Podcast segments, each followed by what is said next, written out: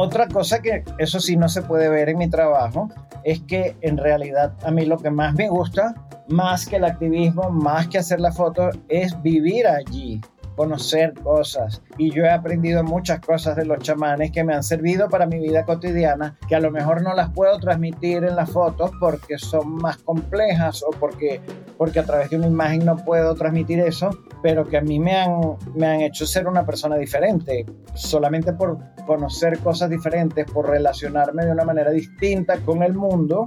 Y eso me lo ha dado esa experiencia de vivir semanas, meses, días a veces en una comunidad. Entonces, en realidad el trabajo que yo hago es una consecuencia porque tengo que trabajar y vivir de algo y porque me gusta comunicar, yo soy comunicador, pero sobre todo a mí lo que me apasiona es la experiencia de vivir allí con otra gente distinta de mí, porque yo creo que uno aprende también a conocerse más cuando ve algo muy diferente, cuando tú estás con gente muy distinta de ti, entonces te das cuenta de cómo eres tú, cosas en las que nunca has pensado porque estás rodeado de ellas, porque son cotidianas. Cuando ves a alguien que es de una manera radicalmente distinta, entonces ves cómo eres tú por rebote, es como un espejo al final, y eso es lo más fascinante para mí. Hola, soy Nicolas Demeye, su anfitrión, y esto es Innovadores sin filtro, un programa único para inspirarnos y aprender de los emprendedores, disruptores, rebeldes e innovadores sociales más extraordinarios de América Latina que están liderando la transformación de los mercados, modelos y sistemas tal y como los conocemos. Nuestras invitadas y nuestros invitados nos comparten todo, sin ningún filtro, sobre sus éxitos, fracasos, errores, miedos y secretos para convertir en grandes lecciones, soluciones o herramientas que nos permitan superar los retos a los que nos enfrentamos y alcanzar el éxito que queremos. Innovadores sin filtro es creado por Tony Carr, cofundador de Halloran Philanthropies, y Nicolas Demille, su anfitrión y coach de emprendedores y líderes de alto impacto que quieren transformarse radicalmente y crear la vida que realmente quieren. Este programa es posible gracias al patrocinio de Halloran Philanthropies y New Ventures México.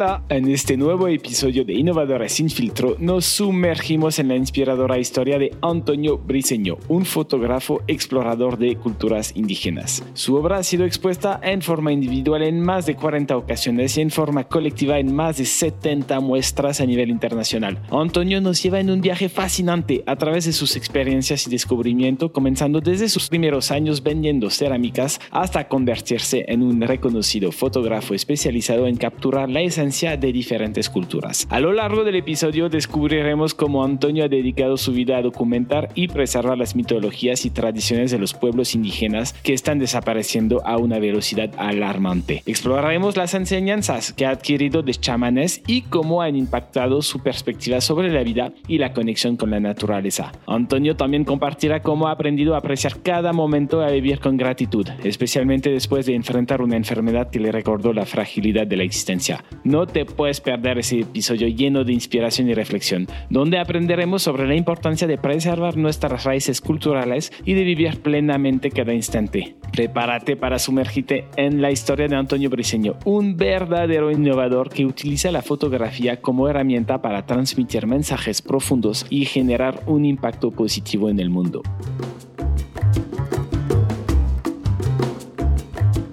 Hola Antonio. Hola, ¿cómo estás? Muy bien, ¿y tú? Todo perfecto, muchas gracias. Estoy súper, súper contento de tenerte en el podcast. No sabes a, qué nivel, porque al final, para que la audiencia lo sepa, nos conocimos hace poquito tiempo en un evento en Bogotá y vi tu exposición de fotografía me quedé muy impresionado. Y después me metí a leer un poquito tu historia, aprender más de ti. Dije, no, tenemos que tener a Antonio en el podcast. Y también me emocionó aún más porque eres el primer artista que está aquí en el podcast. Y pues queremos saber todo de ti, todo de ti, cómo llegaste a hacer lo que haces, ahora qué aprendiste y sobre todo porque trabajas, tu expertise, tu especialidad es trabajar con comunidades indígenas. Eres muy reconocido en el mundo, a nivel mundial, por tu trabajo. Pero bueno, primero, antes que nada, cuéntanos un poquito de, de dónde vienes, quién eres. Sí, bueno, yo he tenido un camino un poco particular porque a pesar de que desde niño el arte era mi, mi interés principal, porque desde pequeñito estaba todo el tiempo construyendo cosas, era muy creativo, también porque en mi familia tuve la suerte que mis papás eh, nos prohibieron tener televisión en la casa. Entonces, eso pues no tenía televisión, tampoco tenía, mis hermanas eran un poco más grandes y mi mamá era muy creativa, hacía muchas cosas con las manos. Eh, siempre estaba, ella era odontólogo, pero en su tiempo libre en la casa eh, siempre estaba construyendo cosas y cosía en la máquina de coser, hacía flores de papel y todos los restos de lo que ella dejaba para mí era materia prima para construir cositas con las que jugaba al mismo tiempo, porque en realidad yo tengo como muchos caminos paralelos, a mí el tema de la naturaleza ha sido mi principal pasión en realidad. Por eso, años después yo estudié biología, yo soy biólogo de la Universidad Central de Venezuela. Cuando estaba muy pequeño, aquí en Venezuela hay una tradición, bueno, es una tradición católica yo creo, que en diciembre los niños le piden un regalo a los Reyes Magos. Y recuerdo cuando yo tenía como cuatro años, le pedí a los Reyes Magos que me regalaran un rinoceronte, una tortuga, un león, un oso, un cochino, una lista larguísima de animales. Solo me trajeron una tortuguita, pero ahí comenzó mi relación con la naturaleza también, porque yo vivía en un apartamento cuando era pequeñito. Hasta los siete años yo vivía en un departamento. Después me mudé a una casa que es esta casa en la que tengo 48 años viviendo. Y claro, aquí fue una maravilla para mí porque la casa está un poco en las afueras de Caracas hay mucha naturaleza alrededor, hay mucha vegetación y entonces ahí sí pude cultivar mucho mi interés en la naturaleza por una parte y también mi creatividad manual porque en una casa era más fácil para mí hacer cosas que no molestaran tanto. En un apartamento siempre hay unas limitaciones. Aquí había un jardín, hay un patio, yo podía construir cosas más grandes, hacer refugios. Entonces, bueno, esos son los dos caminos principales en mi vida, la pasión por la naturaleza y la creatividad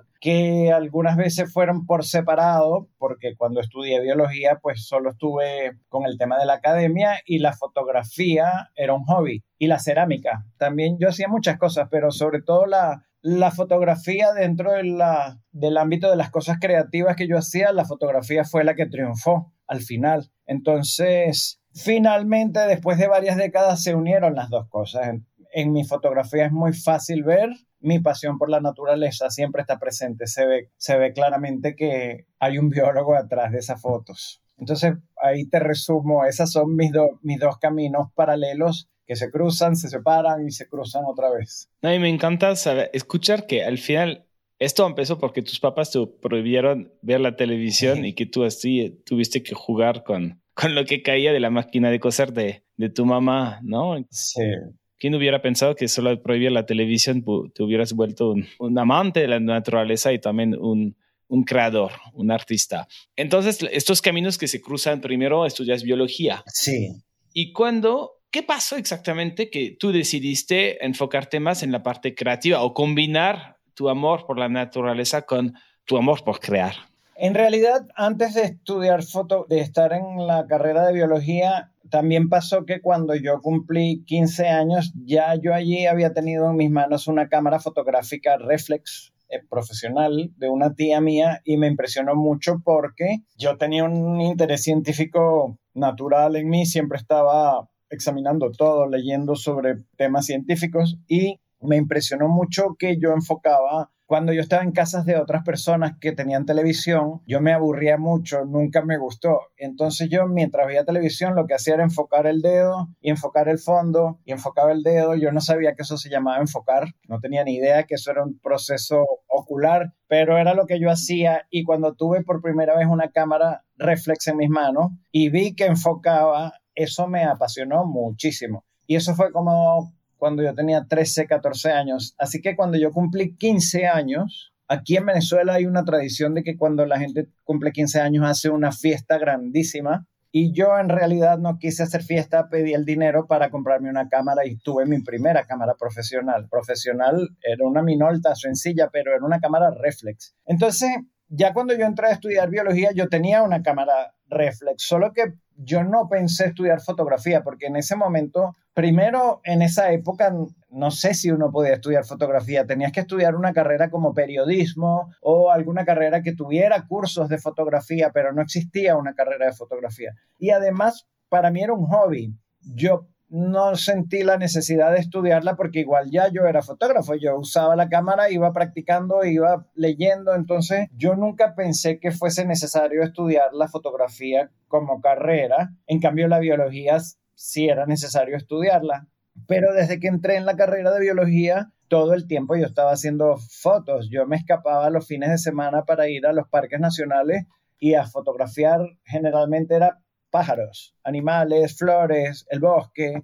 Todo el tiempo yo estaba haciendo fotografías de la naturaleza y no era una contradicción. Me hacía bajar un poco las calificaciones en la universidad porque me escapaba y, tenía que estudiar más. Pero una cosa sí ocurrió muy milagrosa para mí cuando ya tenía como, yo creo que como un año y medio en la carrera o dos. Yo por primera vez fui a un parque nacional en el que había unas comunidades indígenas y también fui a otro parque nacional donde había unas comunidades de campesinos rurales y por primera vez yo empecé a fotografiar a la gente y no a los animales. Y eso me encantó. Me gustó muchísimo hacer retratos, me gustó muchísimo la vida sencilla de las personas en el campo o los indígenas, que parece muy sencilla, pero que en realidad está llena de sabiduría porque es gente que conoce la naturaleza mejor que todos los de la ciudad, que saben de cada elemento, que lo comparten la vida con la naturaleza y eso para mí fue muy deslumbrante. Entonces ahí sí ya empecé yo a dudar, porque mientras avanzaba en la carrera, una carrera preciosa, si yo retrocediera el tiempo, yo vuelvo a estudiar biología, porque es una carrera preciosa que me dio mucha, muchas herramientas y mucha información, porque también en mi trabajo fotográfico yo soy muy riguroso en la manera en que me planteo un proyecto y cómo lo desarrollo. Y eso me lo dio el entrenamiento científico, la manera en que un biólogo o un científico enfrenta un proyecto. Asimismo hago yo con un proyecto fotográfico. Pero poco a poco cada vez me fue gustando más el tema del retrato y también Venezuela siempre ha sido como muy agitada políticamente, ha tenido muchos conflictos y en la universidad desde aquella época, estoy hablando del año 86, 87, 88, era frecuente que en la universidad hubiera paros de profesores por razones políticas y eso significaba que a veces pasábamos meses sin tener clase. Y en una de esas ocasiones que, que hubo un paro muy largo, yo tuve un viaje que fue no a los parques nacionales, sino fui fuera del país por fin. Bueno, estuve en Estados Unidos y en Europa, pero lo más importante para mí es que yo fui a Marruecos y a Egipto y me gustaron muchísimo también las culturas no occidentales y empecé a hacer fotos de eso. Así que cuando yo llegué al final de la carrera, ya yo incluso había participado en concursos y me había ganado algunos premios y sabía que la fotografía a mí me apasionaba mucho.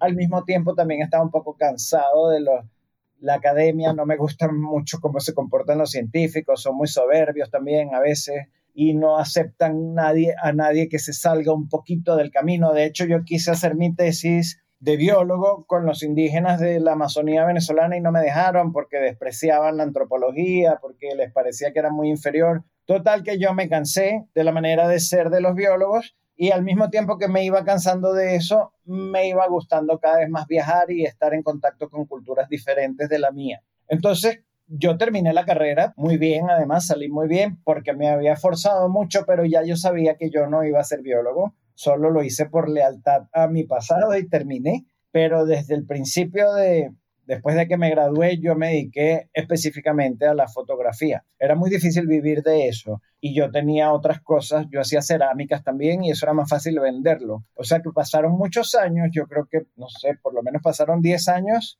hasta que yo pude vivir de las fotos. Pero yo nunca lo abandoné, aunque fuese difícil vivir de eso, era tan importante para mí, era tan satisfactorio porque yo a través de la fotografía podía transmitir todo lo que me fascinaba de viajar, de estar en contacto con otra gente. Es muy interesante que al principio, mm, después que yo empecé a viajar, que fui a Marruecos, en el siguiente viaje que hice, porque otra vez la universidad tuvo un paro, yo fui a la India y fui a Nepal y cuando me gradué de biólogo yo trabajé intensamente y reuní dinero y me fui un año de viaje y estuve en Siria, en Pakistán, en países que eran muy fascinantes, en Irán. Y ya de una yo empecé a exponer. O sea, ya yo a los dos años de graduarme tuve mi primera exposición individual de fotografía, pero durante un tiempo yo estuve muy apasionado por los países orientales, básicamente por la India. Fui tres veces a la India, yo estuve un año en total entre tres viajes por allá. Entonces mis temas, eh, los temas que yo enfoqué no tenían nada que ver con las culturas indígenas, sino más bien con las culturas orientales. Pero sí pasó una cosa muy importante para mí. Como científico yo era muy escéptico, yo era muy ateo. Además mi familia no era religiosa en nada y entonces yo no tenía ningún contacto con la espiritualidad. Y por supuesto la India es un cliché, pero la India a todo el mundo le mueve el lado espiritual.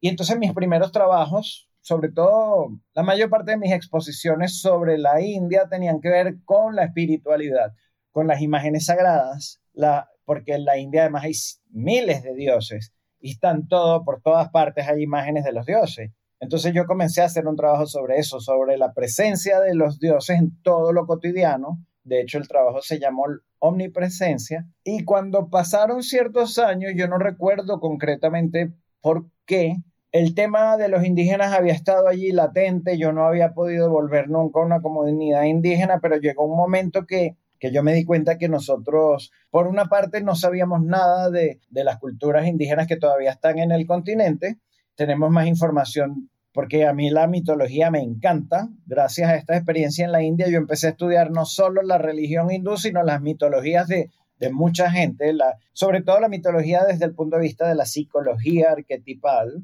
Entonces estudié mucho mitología griega, mitología romana, y entonces ahí juntando mis intereses me di cuenta, uff, tanto que sabemos de mitología de los griegos que desaparecieron hace dos mil años y no sabemos nada de la mitología de la gente que está aquí con nosotros. Entonces allí fue que yo decidí, ya en el año 2000, juntar mis intereses, el tema de la espiritualidad, el tema de la fotografía, el tema de los viajes, el tema de las imágenes sagradas concretamente, y lo que yo comencé a hacer fue proponer las imágenes sagradas para las culturas indígenas. Eso significaba que yo tenía que estudiar mitología de los grupos con los que iba a vivir.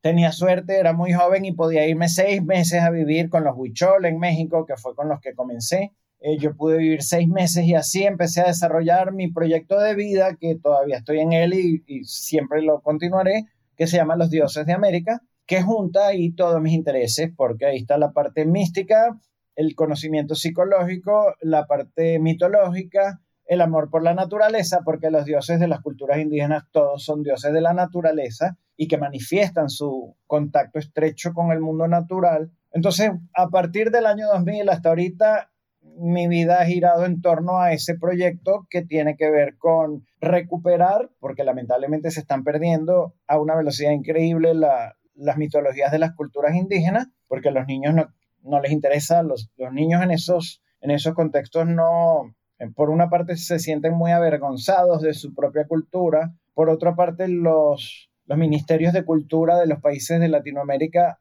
fabrican un material de enseñanza que no toma en cuenta las culturas indígenas, sino la cultura hispana. Entonces, lo que ellos aprenden en la escuela no tiene nada que ver con su cultura. Y al mismo tiempo, por ir a la escuela, se separan de su vida cotidiana, que es donde se aprende la cultura indígena, viviendo con los papás, haciendo todo lo que tiene que ver con su vida cotidiana. Entonces quedan en una isla eh, en la que pierden todo porque terminan por no ser mestizos ni tampoco ser indígenas, nos, se quedan como sin ningún asidero. Entonces, en cierta forma, también mi proyecto pretende, todas las comunidades con las que yo trabajo reciben el material que yo produzco y sobre todo en las escuelas. Eso no significa yo no tengo ninguna pretensión mesiánica de que yo voy a salvar a ninguna cultura, porque además yo apenas tengo contacto con una comunidad, no con toda la cultura huichol. Yo estaba en una familia nomás.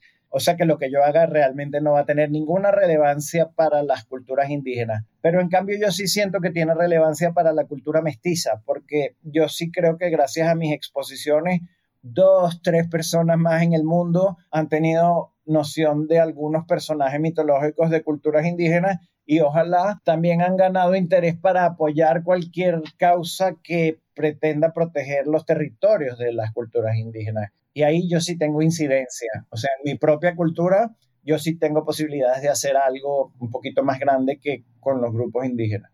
Claro. No, muchas gracias. O sea, yo escucho dos puntos, se llama un poco puntos de inflexión muy fuertes para ti. Primero, que cambió tu perspectiva y tu trabajo como fotógrafo. Primero es cuando tuviste esta experiencia en un parque nacional con una comunidad indígena que te, te, diste cuenta que te gustaba muchísimo hacer fotografías de, de, las personas, hacer retratos. Y después en la India, ¿no? Que todo el lado espiritual empezó a, nacer este interés por el lado espiritual y, cómo combinar entonces los retratos con la espiritualidad, con tu amor por los viajes. O sea, siento que ah, estos puntos de inflexión te definieron un poquito más como persona y, como artista con el trabajo que quieres transmitir, ¿correcto? Sí, exactamente. Porque las otras dos cosas de las que te hablé las tengo desde que nací. El amor por la naturaleza y la creatividad ahí eso me ha acompañado desde que tengo memoria, mientras que el placer por estar en contacto con grupos indígenas y la espiritualidad nacieron de experiencias concretas, las dos que estás mencionando. Y al final, tú decías, no, te tardaste 10 años en poder vivir de la fotografía. Sí. Uh, más o menos, ¿no? Uh, y te, bueno, hiciste cerámica para, para ayudar. Sin embargo, cuando te escucho tantos viajes, uh, me estaba preguntando de qué vivías, cómo te mantenías para... Yo trabajaba mucho. Yo desde niño he sido, eh, yo no le tengo miedo al trabajo y como tenía la suerte de ser creativo, pues yo hacía collares, este lo hice yo, y vendía collares en tiendas. Yo pintaba piedras y siempre alguien en mi familia me compraba una piedra porque mi familia también es muy solidaria. Yo siempre encontré cómo. Cuando yo me gradué de biólogo, por ejemplo, eh, aquí estuvieron unos holandeses que venían de, Europa. Eh, era una gente que trabajaba con primates, con monos. Y ellos habían escrito un libro que era una recopilación de todo lo que se había escrito sobre ese monito, que es un mono de, de Sudamérica. Todo lo que se había escrito sobre ese mono desde que se descubrió en 1700 algo. Era una cantidad de información grandísima y ellos necesitaban un traductor y ese traductor tenía que ser biólogo porque había mucha información técnica. Entonces yo pasé cinco meses haciendo la traducción y eso me pagó el primer viaje que duró un año, por ejemplo. Yo siempre encontré la manera hasta que llegado cierto momento, en el año 96, por ejemplo,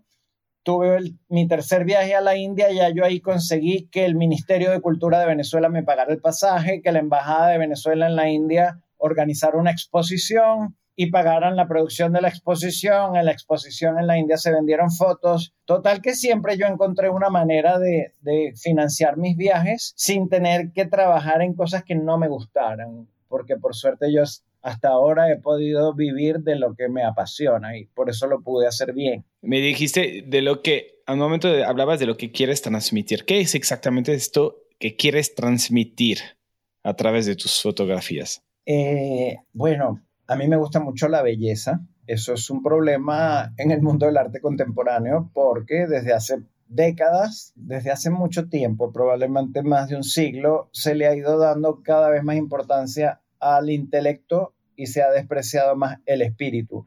La belleza pertenece al mundo de las emociones y del espíritu. Entonces es mal vista. Un trabajo demasiado bello es un problema para la gente, para la gente en el arte contemporáneo, digamos, en la fotografía contemporánea pero yo no puedo prescindir de la belleza porque para mí la belleza es un camino para mover a las personas. A mí me interesa que las personas se inquieten a partir de mi trabajo, que les genere preguntas, que sientan algo diferente a lo que ya venían sintiendo. Entonces, la belleza para mí es el camino para entrarle a las personas y luego darles un mensaje, porque yo soy activista. Entonces, los mensajes que a mí me gusta transmitir tienen que ver con la conservación de la naturaleza en primer lugar, la conservación de los pueblos indígenas, pero, pero es, una, es una intención que yo tengo, no, no es ciega, yo quiero despertar el interés en las culturas indígenas a través de la admiración y esa admiración se logra transmitiendo los conocimientos, los mitos, los personajes que hay en su cultura, las tradiciones que como no las conocemos no las podemos admirar. Entonces, en cierta forma lo mío es una campaña publicitaria que permite a las personas a través de la belleza activarse, reaccionar ante unos temas que yo siento que son muy importantes y muy urgentes, que tienen que ver con conservar nuestro planeta, conservar estas culturas que son mucho más sabias en muchos sentidos que la cultura occidental y que se están desapareciendo muy rápido, o la conservación de los bosques, porque yo también, a pesar de que yo renuncié a la biología, yo fui parte del grupo que fundó la, una institución conservacionista en Venezuela que se llama Provita, que tenía sobre todo, y lo sigue teniendo porque lleva 35 años, interés en conservar las, las especies en peligro de extinción.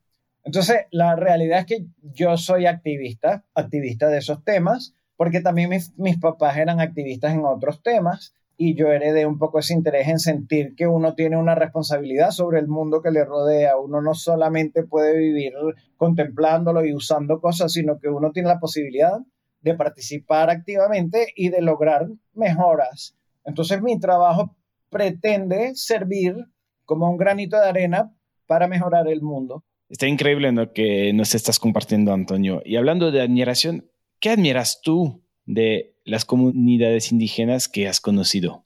Mm, en primera instancia, me fascina la, la sencillez es, una vida que me parece una vida completamente plena y llena de sentido, sin necesidad de la infinita cantidad de objetos y de cosas que nosotros necesitamos para creer que estamos felices. Una de las cosas que a mí más me encanta, casi nunca lo veo, pero en general en las comunidades donde yo he trabajado, todas las personas son bastante parecidas, no hay nadie mucho más poderoso, no hay nadie que por alguna circunstancia de nacimiento tenga más derechos que los demás. Es bastante equilibrado todo, por una parte. Por otra parte, prácticamente todo lo que uno necesite, todo el mundo lo puede fabricar porque son cosas sencillas, la materia prima está alrededor, la cultura de alguna manera ya tiene una solución para usar esos recursos y convertirlo en las herramientas o en los instrumentos que uno necesite. De modo que es muy raro que en una comunidad indígena haya una gente excluida, porque casi siempre todo el mundo tiene el mismo derecho y la misma capacidad para vivir. Hay, por supuesto, unos que tienen más conocimiento, porque siempre hay sabios, pero en línea general me parecen que son culturas más justas. Por otra parte, también me deslumbra profundamente su conocimiento de la naturaleza, cómo se conocen cada pájaro, cada planta, para qué sirve, si es venenosa o si es medicinal, o si simplemente es bella, o si sirve para construir. Entonces, ese conocimiento de el mundo que los rodea para usarlo, pero no solo desde el punto de vista utilitario, sino también por el hecho de compartir y de no sentirse, a mí me parece que es una patología tremenda de la cultura occidental creer que existe el hombre y la naturaleza como dos cosas separadas. Las culturas indígenas saben que no es así, saben que el ser humano es otra parte de la naturaleza, por lo cual todos los recursos, todos los animales estamos a un mismo nivel y por eso no hay tanto abuso. Nadie o sea, en una cultura indígena es muy poco frecuente que la gente quiera ir a matar todos los animales que se encuentre si, si se va a comer uno. No tiene dónde guardarlo, no tiene ninguna razón para estar matando todo lo que se le aparezca en el camino. Entonces, yo veo que son culturas mucho más felices, en cierta manera. No sé si es una ilusión de mi parte, pero me parece que son culturas en las que es mucho más fácil sentir que la vida tiene sentido que perteneces a una comunidad, porque además son culturas menos individualistas, entonces por esa razón tampoco es fácil encontrar a alguien excluido, porque siempre todo el mundo está tomado en cuenta porque forma parte de la unidad de la comunidad. Entonces, hay muchas cosas realmente que yo admiro en estas culturas. No te sé decir, probablemente hay más. No tengo conciencia de por qué, por qué me fascina tanto. Yo acabo de estar, después que terminó nuestro congreso, yo me fui en Colombia a una comunidad indígena de los indígenas Puinabe y Curripaco. Como el congreso, el encuentro del el summit fue para mí maravilloso. Yo estaba reflexionando sobre muchas cosas y estando allí tuve conciencia de, wow, ¿por qué me gusta tanto estar aquí? ¿Qué es, ¿Qué es lo que me hace tan feliz? Tener conversaciones tan sencillas con la gente sobre las cosas que están alrededor, los peces, las montañas, los árboles, hablar del clima, hablar de cosas que podrían parecer aburridas para alguien occidental tal vez, o inútiles porque nosotros ni siquiera sabemos nada de ningún bosque, y en cambio allí a mí me da muchísima satisfacción sentir que todo lo que está alrededor significa algo, que todas las plantas, todos los pozos, todo lo que esté ahí significa algo para los que están allí. Y eso es increíble. Para mí es increíble. Es como vivir en un cuento, de alguna forma, vivir en una historia en la que cada, cada objeto es un personaje que dice algo. Habiendo convivido con tantas comunidades y tanto tiempo, me imagino que esto te ha cambiado también. ¿Cómo, cómo has cambiado tu, tu manera de ver la vida? La ha cambiado porque además, otra cosa que eso sí no se puede ver en mi trabajo, es que en realidad a mí lo que más me gusta, más que el activismo, más que hacer la foto, es vivir allí, conocer cosas. Y yo he aprendido muchas cosas de los chamanes que me han servido para mi vida cotidiana, que a lo mejor no las puedo transmitir en las fotos porque son más complejas o porque, porque a través de una imagen no puedo transmitir eso, pero que a mí me han, me han hecho ser una persona diferente, solamente por, conocer cosas diferentes, por relacionarme de una manera distinta con el mundo. Y eso me lo ha dado esa experiencia de vivir semanas, meses, días a veces en una comunidad. Entonces, en realidad el trabajo que yo hago es una consecuencia porque tengo que trabajar y vivir de algo y porque me gusta comunicar, yo soy comunicador, pero sobre todo a mí lo que me apasiona es la experiencia de vivir allí con otra gente distinta de mí, porque yo creo que uno aprende también a conocerse más cuando ve algo muy diferente. Cuando tú estás con gente muy distinta de ti, entonces te das cuenta de cómo eres tú. Cosas en las que nunca has pensado porque estás rodeado de ellas, porque son cotidianas. Cuando ves a alguien que es de una manera radicalmente distinta, entonces ves cómo eres tú por rebote. Es como un espejo al final. Y eso es lo más fascinante para mí. Por supuesto que me ha hecho cambiar un montón. Me imagino que has aprendido mucho eh, conviviendo con las comunidades indígenas, solo, sobre todo porque venimos de contextos tan diferentes. ¿Y cuáles son los aprendizajes que más te han impactado? bueno, son muchos. Te, te, voy a dar un ejemplo, solamente uno. Cuando yo iba a la India, recién graduado de biólogo, como mi familia no es nada religiosa y yo y mis amigos tampoco, y el medio en el que yo me desenvolvía era supuestamente muy ateo, porque yo ahora creo que la biología es un tipo de religión también. La ciencia es sumamente religiosa porque tiene un montón de dogmas, es muy estricta, es muy excluyente, se comporta igual que las religiones. Pero yo no tenía la experiencia ni las herramientas para poder participar y a mí me conmovía mucho en la India ver a la gente en su devoción. A mí me importa, me gusta mucho, yo no soy nada religioso, pero sí me interesa mucho la mística, me interesa mucho eh, básicamente porque el tener una espiritualidad implica humildad, de saber que hay cosas más grandes que tú, que no las vas a entender y no importa, pero que agradeces tu existencia y el milagro de estar aquí porque perfectamente podrías no existir. Entonces,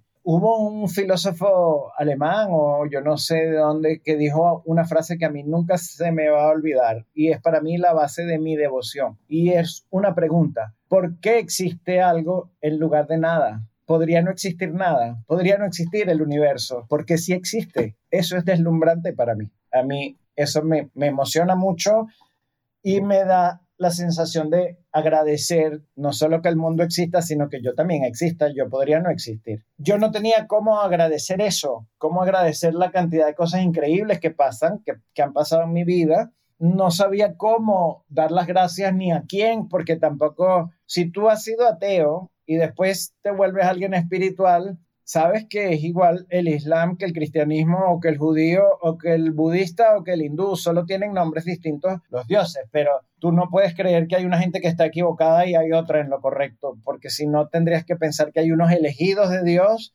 y otros que Dios no los eligió y para mí Dios o los dioses no son eso, eso es una extensión de la tiranía del ser humano pensar así.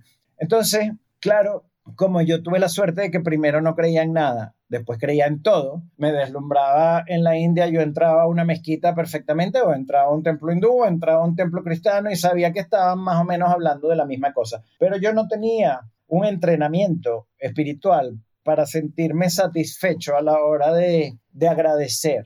Cuando yo trabajé con los Kogi en Colombia, porque yo recuerdo, por ejemplo, en la India, una, una imagen que nunca me voy a olvidar, en el medio de una autopista, con miles de carros, autobuses, motos, elefantes, camellos, ruido por todos lados, tanta, tanta este, interferencia a mí entonces en la India, que la India fue tan importante para mí por eso, porque me cambió mucho mi manera de ver. Yo tenía hasta cierta envidia de ver la espiritualidad de la gente, cómo las personas lograban desconectarse del mundo estresante que nos rodea, concretamente en una ciudad que se llama Jaipur, que tiene millones de personas. En la autopista había un templo yo no sé por qué estaba ahí. En el medio de una autopista había un pequeñito templo, pero en esa autopista el ruido era increíble. Pasaban camiones, carros, autobuses, motocicletas, elefantes, todo, una cantidad de cosas que a mí me parecía que impedían concentrarse en algo tan delicado y tan sutil como es la espiritualidad. Pero sin embargo yo veía a la gente en ese templo completamente desconectada del mundo que la rodeaba, tan, tan sórdido, y perfectamente concentradas en su, en su devoción y en su ofrenda y en lo que estaban haciendo allí. Yo nunca entendí cómo lograban eso. Eh, mientras estuve en la India no encontré la solución, me daba una profunda envidia porque yo estaba muy atento a todo y, era imposible para mí entrar en un sitio así y desconectarme de los sentidos, de los que mis sentidos me estaban bombardeando. Tanta intensidad de cosas. Pasaron muchos años, pasaron 20 años tal vez, hasta que yo pude ir a trabajar con los Kogi de la Sierra Nevada de Santa Marta. Los Kogi son una gente increíble desde muchos puntos de vista, pero ahí no me puedo extender, pero son una gente que ha logrado mantener su cultura con mucho esfuerzo eh, y su espiritualidad es asombrosa. Ellos piensan que el mundo, con, el mundo, el universo es un continuo intercambio. Uno tiene que dar y recibir. Uno todo el tiempo está en eso que ellos llaman el intercambio. Eso significa que cuando ellos van a, usar cualquier recurso, a comerse un mango, ellos primero piden permiso al árbol de mango y le dan las gracias y después que tienen la fruta también hacen un pagamento simbólico para agradecer. Al mismo tiempo, ese árbol de mango también recibió del dueño alimento, riego. Entonces es un intercambio efectivamente, pero un intercambio que siempre se está reafirmando. Yo estuve con un chamán viviendo un, tiempo y a mí me conmovió mucho ver cómo todo lo que lo rodeaba tenía sentido para él y a él le daba mucha risa que yo le llevé de regalo unas frutas y yo no le había dado gracias al árbol que dio esas frutas porque yo las compré yo nunca vi qué árbol fue. Yo ahí me di cuenta de, wow, yo estoy completamente desconectado del origen de todos los recursos que yo uso continuamente y por eso ni siquiera puedo tener la gratitud que ellos tienen de estar dando las gracias, de tener conciencia de que esa fruta salió de un árbol, de que el animal que te estás comiendo se murió para que tú sigas vivo. O sea, nosotros somos muy inconscientes de todo lo que consumimos y yo creo que por eso consumimos y consumimos sin fin, porque no tenemos claridad de lo que significa cada cosa que estamos teniendo. Entonces, a mí me impresionó tanto haber vivido con una persona que, que me despertó en ese sentido que cuando yo me quería ir, ya me tocaba irme, yo le pedí que me diera una bendición, que me quisiera algún ritual para yo irme de allí con fuerza y limpio. Entonces él me llevó a una piedra sagrada que había en ese lugar, que se llama Teyuna. Hay una piedra muy grande que es un sapo, representa una rana y es la fertilidad, la madre tierra. Entonces me llevó a esa piedra y me dijo que me concentrara y que con los ojos cerrados le llevara todas las cosas, porque ellos, ellos dicen que el mundo, que todo existe de dos maneras, de manera espiritual, en forma de idea, primero, y luego se manifiesta físicamente. Todo lo que existe tiene un componente intangible en forma de espíritu, ellos lo, lo llaman en espiritual, en aluna se dice ahí, y también tiene un lado material, y todo es así. Entonces, cuando ellos hacen una ofrenda a un árbol, a lo que sea, hacen una ofrenda en material. Le llevan una piedra, algo que tengan físico. Pero sobre todo es importante que haya una ofrenda en el pensamiento, porque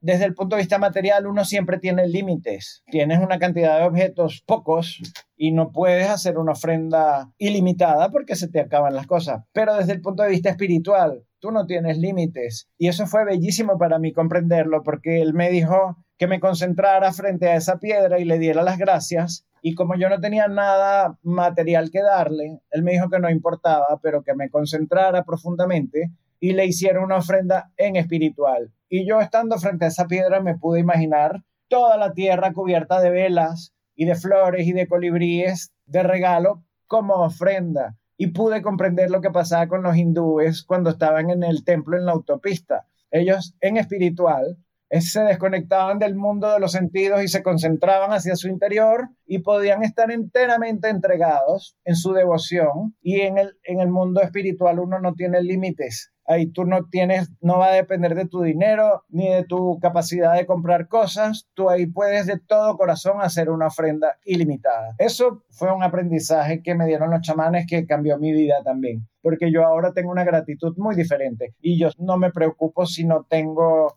los medios económicos o materiales para agradecerle a las fuerzas superiores, porque yo sé que de corazón sí lo puedo agradecer y eso es más importante, porque ahí es donde está tu verdadera, tu verdadera deseo de dar.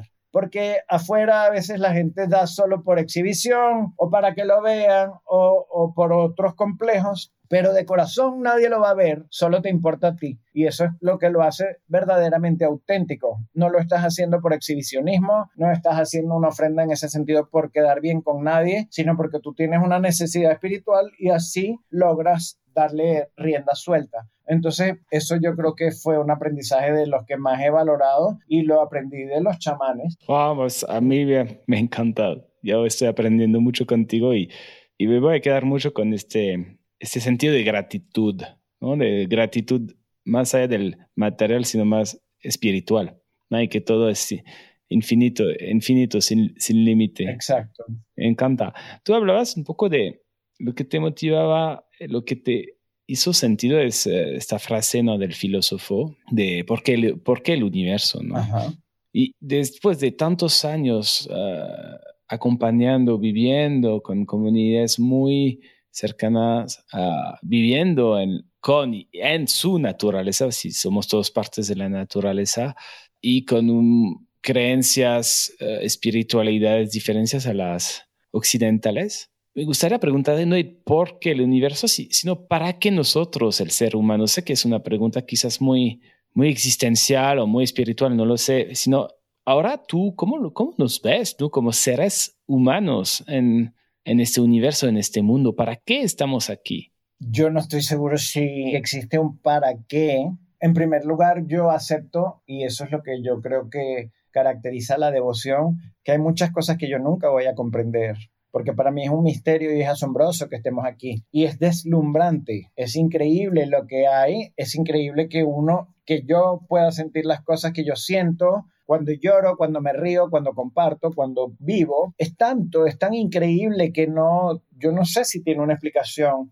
Tampoco sé si, no lo tomes mal, pero la gente siempre cree que los seres humanos vamos a durar indefinidamente porque somos muy poderosos y muy sabios. Yo no creo que vamos a durar mucho más porque al mismo, nuestra existencia tan rara como es, tiene un lado destructivo y un lado constructivo y yo siento que el lado destructivo es muy poderoso y es bastante posible viendo lo que está ocurriendo, mira cuántas guerras están ocurriendo ahorita en este momento, mira lo que pasa en la Amazonía, la Amazonía de Venezuela está siendo destruida completamente por la minería, pero la de los otros países también. O sea que son muchos flancos por los que nosotros somos tan destructores y es perfectamente factible que, que nuestra especie se acabe, se extinga. Y eso no es un error. También los dinosaurios se extinguieron, todos se extinguen, no hay ninguna cosa eterna en el universo, eso es precisamente lo que caracteriza al universo, que todo fluye, todo cambia, hay cosas que cambian muy rápido, hay cosas que cambian más lento, las especies que tienen menos poder de destrucción pues duran más porque no destruyen su propio entorno. Nosotros tenemos mucho poder y eso no, eso no, es un error de la creación no existe un error, no hay forma de que la naturaleza se equivoque. Porque si tú piensas que, eso es un error, tendrías que pensar que el meteorito que se estrelló y extinguió a los dinosaurios fue un error. Ahí no hubo ningún error, la naturaleza es así y que nosotros sigamos existiendo es completamente irrelevante. Por eso me parece que uno tiene que hacer los esfuerzos que estén en sus manos por lo que uno cree, pero no pensando que lo que tú crees y que por eso vas a salvar al mundo. Lo tienes que hacer es porque eso es lo que te tocó a ti. Eso es una, una, enseñanza que dan los hindúes en el libro del Bhagavad Gita, que es muy bello. Yo soy conservacionista, pero no porque yo crea que yo voy a salvar a los jaguares y a los tigres. Los tigres también se van a extinguir, pero en mi naturaleza está el activismo de protegerlo. Y es por eso que yo lo tengo que hacer, porque ese es mi camino, no porque yo vaya a salvar el jaguar. Eso no está en mis manos. El universo es mucho más grande y hay muchos más personajes actuando y van a pasar más cosas que no están en mis manos. Yo lo tengo que hacer por lealtad a mi camino, a lo que yo siento que es lo que yo tengo que hacer, aquello para lo cual yo creo que yo vine a este mundo. Porque tú me estás preguntando por un para qué. Yo no estoy seguro si existe un para qué, pero yo sí creo que cada quien tiene un camino, cada quien lo encuentra y ahí hay una respuesta de por qué yo nací, para qué vine yo aquí. No estoy seguro si es para cumplir un plan externo, pero yo sí tengo una, unas inquietudes y unas necesidades internas y ahí es donde me tengo que enfocar. Si yo creo que hay que salvar a las comunidades indígenas o apoyarlas, yo las voy a apoyar aunque se extingan. Eso no importa. Eso no está en mis manos, lo que va más allá. Lo que está en mis manos es ser leal a mi naturaleza y a lo que yo creo que está bien. Ahí sí yo puedo actuar. El resultado final, pues, es muy grande y yo no voy a poder hacer nada. La lealtad yo creo que es al corazón propio. Y ahí está la devoción. Si tú tienes la suerte increíble que poca gente tiene al final, si tú tienes una suerte de sentir que tú viniste para algo, si tú tienes vocación, hay gente que dice que esa es la verdadera devoción si tú tienes la suerte de sentir que hay una razón de ser para ti, que hay algo que a ti te hace sumamente feliz y que te hace levantarte cada día y decir, esto es lo que yo quiero hacer, entonces hazlo. Es una suerte increíble que te tocó. No importa lo que va a pasar con ese esfuerzo que tú hagas. Ahí no te puedes atormentar porque es bastante posible que en el fondo no sirva para nada sino para ti. Pero es que es grande que sirva para ti. Eso es muy grande. Si tú tienes que sirva para tu corazón, todos somos Dios o sea, Dios está en todas las cosas. Si el Dios en ti siente que hay algo que hacer, es una suerte porque entonces tú no te vas a aburrir nunca. Tú tienes cada día la suerte de levantarte y sentir, wow, otro día más para seguir haciendo lo que yo hago, solo por tu bienestar incluso. Me pregunto, alguien que tiene esta vocación y entonces esta devoción a su propio camino, que te escucho que lo tienes tan claro, un poco tu para qué, un poco tu, lo que quieres dejar en este mundo, lo que quieres transmitir. Seguramente me puedo imaginar, y estoy asumiendo, que tuviste momentos de, difíciles, de dudas. Sí. ¿Cómo los superaste estos momentos? Uy, este, hay momentos que han sido durísimos para mí. Hace dos años yo tuve una enfermedad, un episodio cardíaco durísimo. Dormí una noche en terapia intensiva y me asusté porque por primera vez yo tuve conciencia de que la vida se acaba en cualquier momento, cuando menos te lo esperas. Eso es muy duro de aprender, porque duele mucho, porque tienes conciencia por fin de que, bueno, de que todos vamos a morir en algún momento, que no son solo los otros, sino que uno también va a morir. Y eso significó que yo estuve varios meses desconcertado completamente, asustado, pero también me sirvió para otras cosas, porque al final, estar vivo es muy placentero, pero también implica mucho sufrimiento, porque en la vida vivir es sufrir también. Hay carencia, el cuerpo duele, el cuerpo se enferma, la gente se te muere y, y te quedas sin ella. Hay muchas fuentes también de tristeza y de dolor. Entonces uno tiene que también aprender a ver, ¿qué hago yo con eso? Me imagino que puede llegar un momento en que uno diga, bueno, no quiero más, no me interesa más seguir. Pero a mí me ocurrió una cosa en ese momento que que quedé con ese shock y que tuve la conciencia de que en algún momento esto se va a acabar. También eso me sirvió para pensar, bueno, hay una cantidad de proyectos y de cosas que yo quisiera hacer algún día y que las estoy dejando a ver si algún día ocurren. Y me di cuenta que eso no es así. Yo activamente tengo que buscarlas porque no sé cuánto tiempo más hay para eso, tanto por mi propio cuerpo como porque esas cosas pueden desaparecer. Entonces, mm, te voy a dar un ejemplo que es más fácil siempre hablar con ejemplos. Había un bosque cerquita de Caracas que yo había tenido la suerte que me invitaron a pasar por allí porque hubo una excursión en un momento y como yo tenía amigos que organizaron la excursión, yo pude ir, pero esa excursión era en una tierra privada, es una hacienda de una gente, no es de libre tránsito. Y a mí me gustó muchísimo, me gustó demasiado porque es un bosque virgen al lado de Caracas, maravilloso. Cuando yo empecé a reaccionar después de mi problema, decidí que yo quería volver allí porque me gustaba demasiado, pero no sabía cómo, porque era una tierra de una gente. Lo intenté por un camino, casi me llegaron a presentar al dueño, pero al final esa persona que me que era el intermediario no me ayudó. Intenté por otro camino, tampoco me ayudó. Pasaban las semanas, algunas mañanas yo amanecía y pensaba, bueno, tampoco uno logra todo lo que quiere, hay cosas que no se pueden y también hay que aceptarlas sin sufrir mucho. Pero había otros días que decía, yo quiero ir a ese bosque. Y finalmente lo logré, tuve la suerte y la persistencia, porque yo soy persistente. Finalmente yo conseguí una persona que me presentó al dueño y me dejó entrar y me acompañó. No solo me acompañó, es un tipo muy generoso y él me llevó al bosque y me dejó solo y me dijo, quédate aquí el tiempo que tú quieras y puedes venir cada vez que tú quieras. Cuando él se fue y me dejó solo en el medio de un sitio que yo tanto tiempo había soñado con ir y que era tan importante para mí,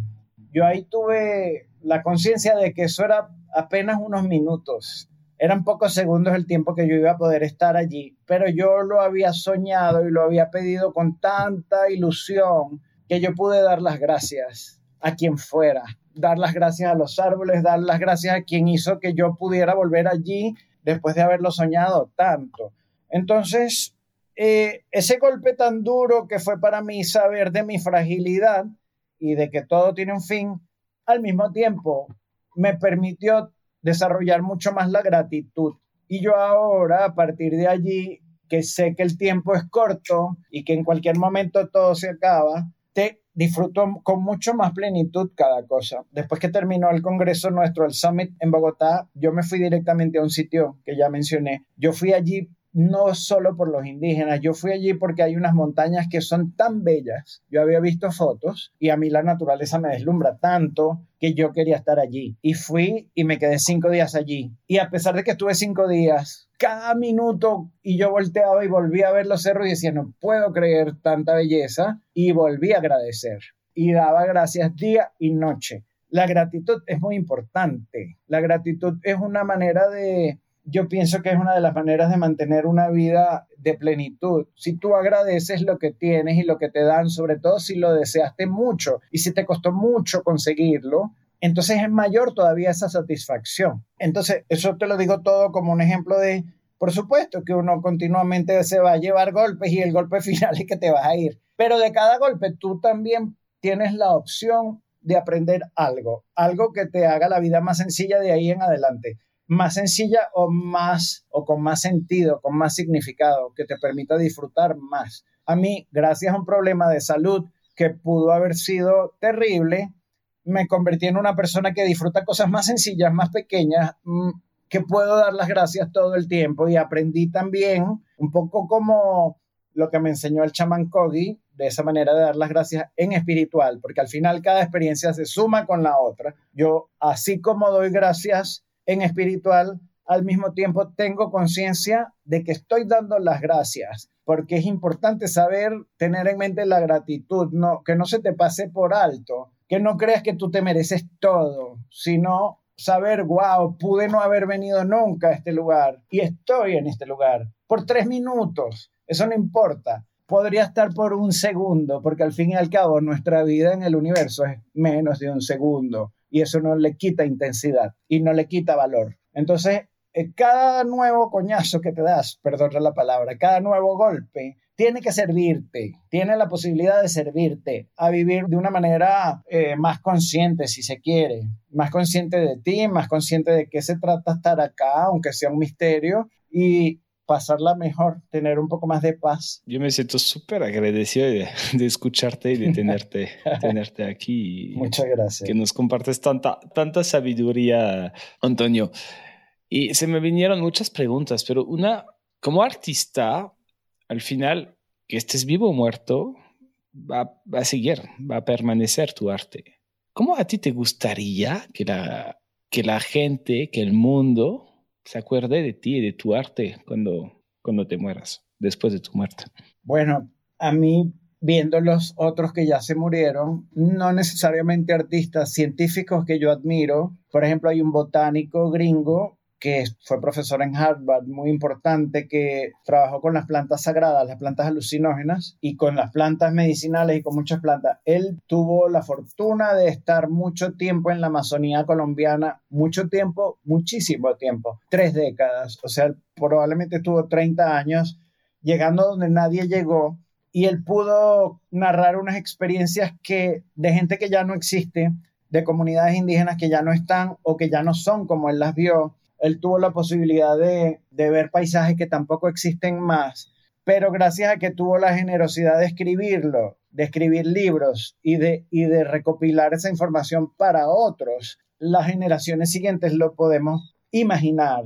Seguramente no podemos verlo de la intensidad con la que él lo vio, porque es imposible, porque apenas uno puede transmitir un pedacito a través de la palabra, que siempre la palabra es muy corta y la imagen fotográfica es muy corta, pero es un pedacito al menos que puede servir para las siguientes personas decir, guau, qué maravilla, qué maravilla que esto haya existido alguna vez, aunque ya no esté. A mí me gustaría que, que la gente se dé cuenta de la maravilla que hubo aquí, porque a nosotros en la escuela nos hablan de los indígenas como algo que desapareció y no nos dicen nada más. No nos dicen toda la riqueza espiritual, toda la maravilla de imágenes psicológicas, de los arquetipos, de la relación. A nosotros en las escuelas en Latinoamérica lamentablemente no nos dicen nada, exceptuando, qué sé yo, los mayas, los aztecas y los incas. De resto no sabemos nada. Pues a mí me encantaría que me recuerden por haberme metido con una gente de la que más nadie habló y mostrar su belleza y su valor.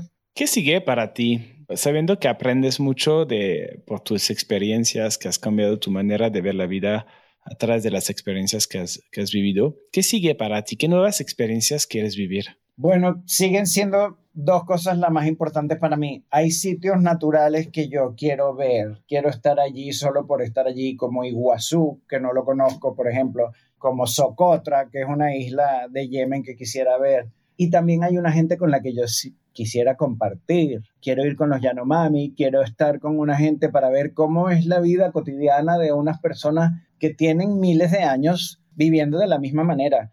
De una manera que además es muy bella porque la naturaleza es su despensa. Entonces ellos van caminando, forman... Hay muchos estudios contemporáneos de la ecología amazónica en las que ya se sabe perfectamente que la selva amazónica completa no es nada virgen, eso que se cree que es una selva intocada, no es virgen, el ser humano ha participado ahí activamente desde hace milenios, las palmas que existen allí fueron sembradas por gente, aunque parezcan silvestres, el ser humano participó, participó activamente y además como durante miles de años la relación no fue de destrucción, el ser humano actuó como otro de los animales que están allí, porque hay plantas que existen porque un animal se come su semilla y la lleva a otro lugar. Así mismo hicimos y hacemos algunas personas. Y a mí me encantaría tener todavía la oportunidad de estar unos días con algunas de esta gente antes que terminen de desaparecer y que desaparezca yo. Hablas de desaparecer tú, hablaste de tu episodio de casi te acercaste a, la muerte. ¿Qué crees que sigue después?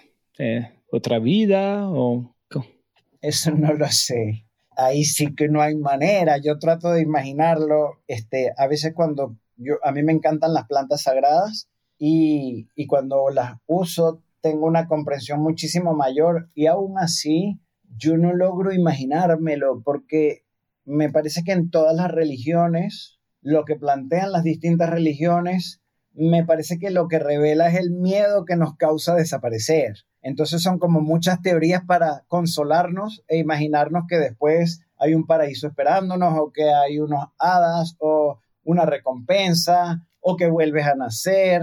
Pero a mí ninguna de esas explicaciones me convence porque yo les veo muy claro que nacen de un miedo, del vértigo horrible que da imaginar que uno deje de existir a pesar de que es muy loco, porque todos los átomos que forman parte de mi cuerpo fueron parte de un animal o de una planta o de, un, o de algo antes que entrar en mí. A través de la comida se transformaron en mí y antes eran otra cosa. En ese sentido, ahí hay como una reencarnación. La lechuga que yo me comí reencarnó en mí porque esos pedazos de hoja ahora forman parte de mi piel y de mi cuerpo. Pero como alma, es un enigma para mí es tan complejo todo lo que uno siente y es tan, tan magnífico que es imposible para mí imaginarme que eso va a desaparecer cuando mi cuerpo se pudra. Pero tampoco sé qué es lo que va a pasar, no puedo, no tengo cómo pensarlo, no sé qué va a pasar. Y eso está bien, ese misterio, ese misterio también me gusta porque el que uno no sepa,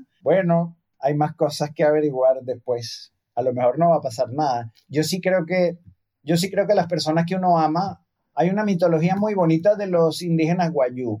Ellos dicen que uno se muere tres veces. Primero se muere tu cuerpo, y entonces ellos, el cuerpo lo llevan a unos sitios sagrados y dejan que se seque y que se descomponga, pero los huesos duran un poco más. Entonces, cuando han pasado algunos años, ellos van a buscar esos huesos y los limpian y hay un segundo entierro. Entonces, eso es una segunda muerte para ellos. Y después de ese segundo entierro, dicen que uno pasa a formar parte del paisaje natural, de algún lago, un árbol o así. Y luego, eh, cuando ese paisaje o ese árbol eh, se muere, pasa a formar parte del cosmos. Pero ellos dicen que la última muerte es cuando ya nadie te recuerda, cuando ya tú no existes en la mente de ninguna otra persona que te amó, por lo cual ya estás libre en ese sentido, porque no hay ninguna cosa que te mantenga en la tierra. Tus átomos ya forman parte de otros animales y la gente que te amó, que mantenía tu recuerdo, que es una forma, una parte de tu alma, porque el recuerdo que uno tiene de la gente que uno quiso, de alguna manera es mantener como un cofrecito en el que hay un pedazo de su alma en tu corazón. Pero cuando tu corazón también desaparezca, pues continuará como una estrella, pues no lo sabemos, no lo sabemos aún. Sí, el misterio, misterio de la, de la vida y de la muerte. Es el misterio. De hecho, es el misterio más grande de todos. Y para quizás ah, ir acabando, ah, hay una pregunta que hacía mucho cuando empecé este podcast y me encantaría saber un poco tu respuesta. La pregunta era, ¿cuál es tu definición del éxito? El éxito.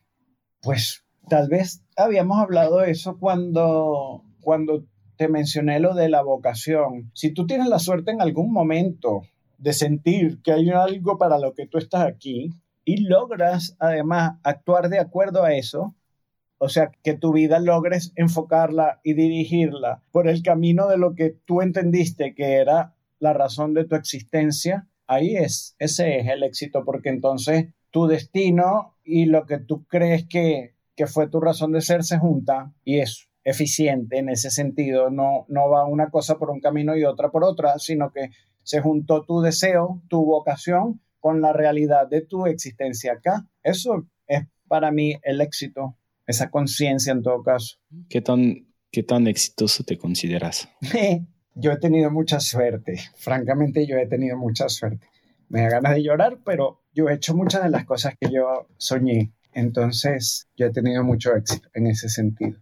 Muchas gracias. Gracias, Antonio, por venir aquí y quizás última, última palabra, última pregunta. ¿Qué más nos quieres transmitir? Que quizás crees que sería importante que todos los que nos escuchan sepan. A mí me gustó muchísimo este el summit porque me dio un montón de herramientas que son como muy parecen muy obvias, parecen muy muy sencillas y son muy difíciles pero lo escuché de cuatro ponencias muy diferentes y es un consejo más bien práctico.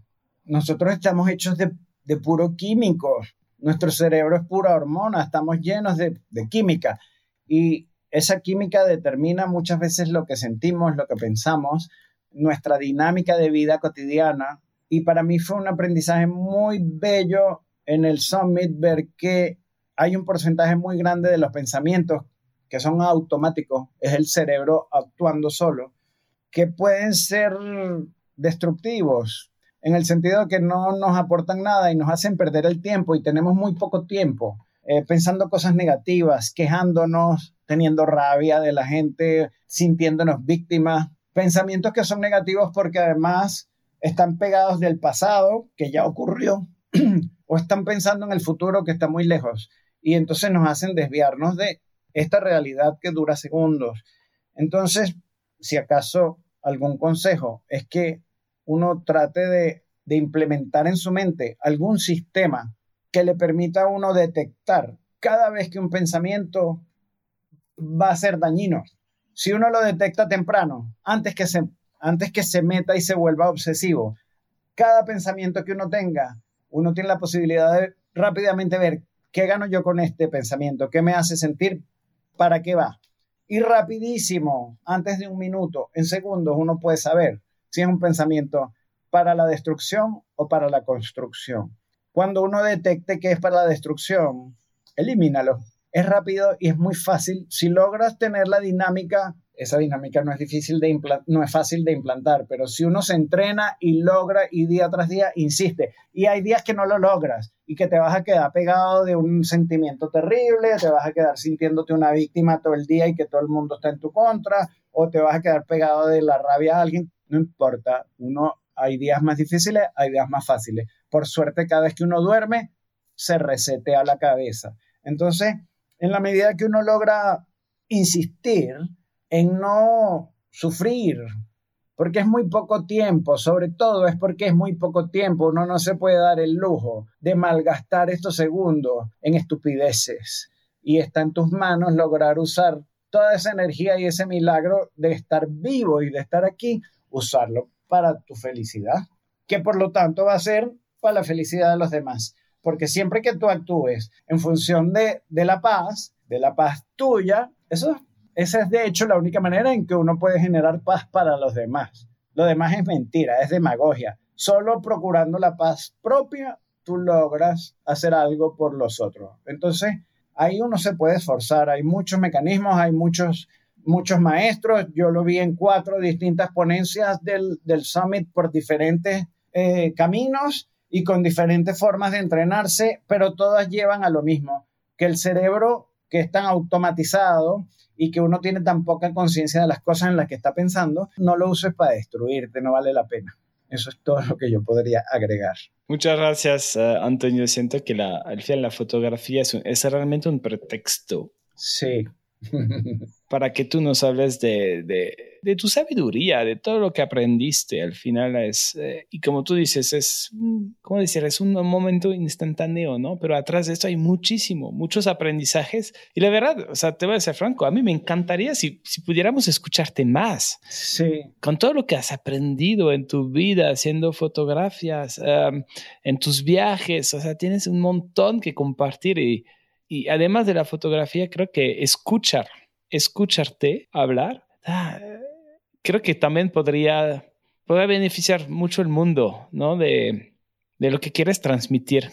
siento que se acopla mucho a, a, a, lo que quieres transmitir al mundo, de lo que quieres dejar. Entonces, ojalá un día te hagas caiga el, el, audio que acompañe un poco más el, el video, porque no todos tenemos la suerte de estar contigo cuando presentas tus exposiciones o aquí escuchándote, pero un poquito más, ¿no? Y no sé de qué manera, pero creo que a mí me encantaría. Muchas gracias, muchísimas gracias. Muchas gracias por invitarme. La verdad que para mí es un placer hablar de esto. Como ya viste, yo me siento sobre todo un comunicador. Yo creo que en el fondo, más allá de la foto, más allá de las otras cosas que yo pueda hacer, yo siento que mi camino es de narrar, de transmitir cosas increíbles que voy viendo de la manera que pueda y compartirlas. Entonces, esta es una oportunidad muy bonita para mí, que te agradezco mucho. Ojalá que le sirva a alguien, aunque sea para no aburrirse. No, a ti. Muchísimas gracias, Antonio. Vale, suerte con todo. Muchísimas gracias por escucharnos. Si te gusta este podcast, por favor recomiéndalo a tus amigos, a tus colegas, a tu familia. Siempre queremos mejorarnos y queremos escucharte. No dudes en enviarnos tus comentarios, retroalimentación o consejos sin ningún filtro en innovadoresinfiltro.com. Gracias y hasta luego.